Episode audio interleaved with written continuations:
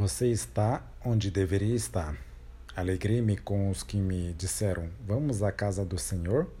Salmo 122, 1. Neemias era o que chamaríamos de leigo. Eu pessoalmente não gosto deste termo, quando usado para descrever alguém que não está no ministério. Às vezes pensamos que pastores, missionários ou pessoas que trabalham para igrejas estão no ministério na verdade, todo cristão está. Cristãos que fazem hambúrgueres trabalham no mundo corporativo, na construção, na educação e assim por diante, estão no ministério. Em certo sentido, o ministério é simplesmente serviço.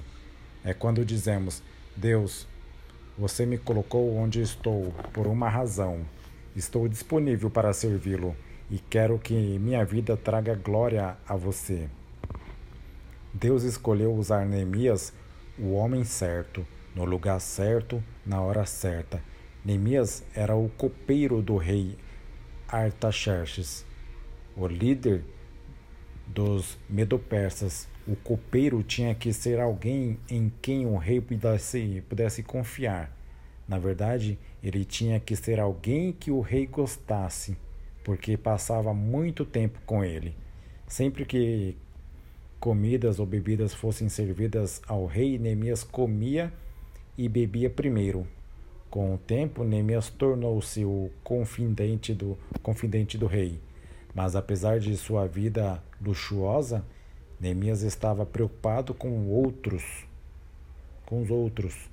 Os muros de Jerusalém foram derrubados e ele queria alavancar sua posição de influência com o rei Artaxerxes para financiar um programa de construção para reconstruir os muros quebrados.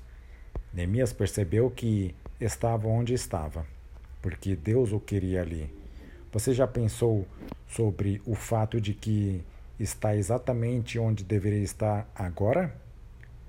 Isso vale para o bairro em que você mora, o local onde trabalha ou o campus em que está estudando.